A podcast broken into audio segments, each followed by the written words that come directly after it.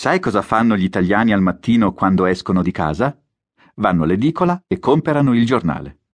Weißt du, was die Italiener als erstes machen, wenn sie morgens aus dem Haus gehen? Sie bleiben gleich bei dem ersten Zeitungskiosk stehen und kaufen eine Zeitung. Il giornale è importante, anche se non si legge.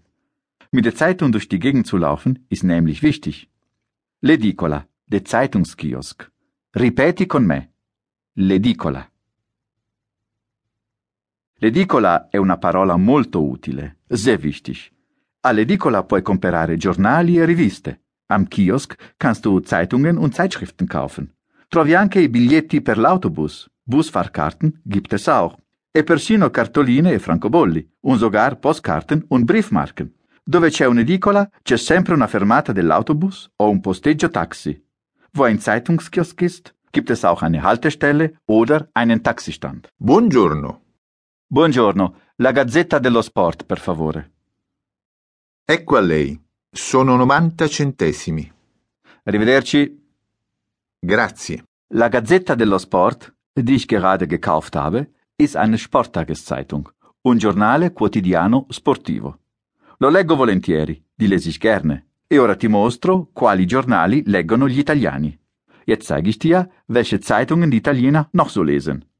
A Milano il Corriere della Sera, che è anche il giornale più venduto in Italia. A Roma il Messaggero. A Napoli il Giorno. Dai, ora compra tu il Corriere. Kauf du die Zeitung. E ricorda che gli italiani dicono solo il Corriere. Ach so, ein Hinweis. Die Italiener sagen nur il Corriere. Buongiorno, desidera? Desidera. E fragt dich, was du möchtest. Bene. E tu vuoi comprare il Corriere. E cosa dici? Was sagst du jetzt? Ripeti semplicemente ciò che ho detto prima. Il Corriere, per favore. Facile, no? Dai, prova tu. Sag es ihm. Lo vuole con l'inserto? Hai capito? Hast du verstanden? L'inserto, di Beilage. Devi sapere che in Italia nei giornali e nelle riviste spesso c'è un inserto. Un libro, un CD o un DVD. Oft gibt es zusätzlich zu der Zeitung ein Buch, eine CD oder eine DVD als Beilage. Con l'inserto il giornale costa di più. Die Zeitung ist dann teurer. Quindi senza inserto. Also ohne Beilage. Ora gli puoi rispondere. Jetzt kannst du ihm antworten. Va bene, ecco a lei. Sono 90 centesimi. Ma non siete italiani? Io sì.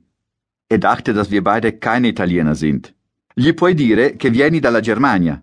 Sag ihm, dass du aus Deutschland kommst. Vengo dalla Germania.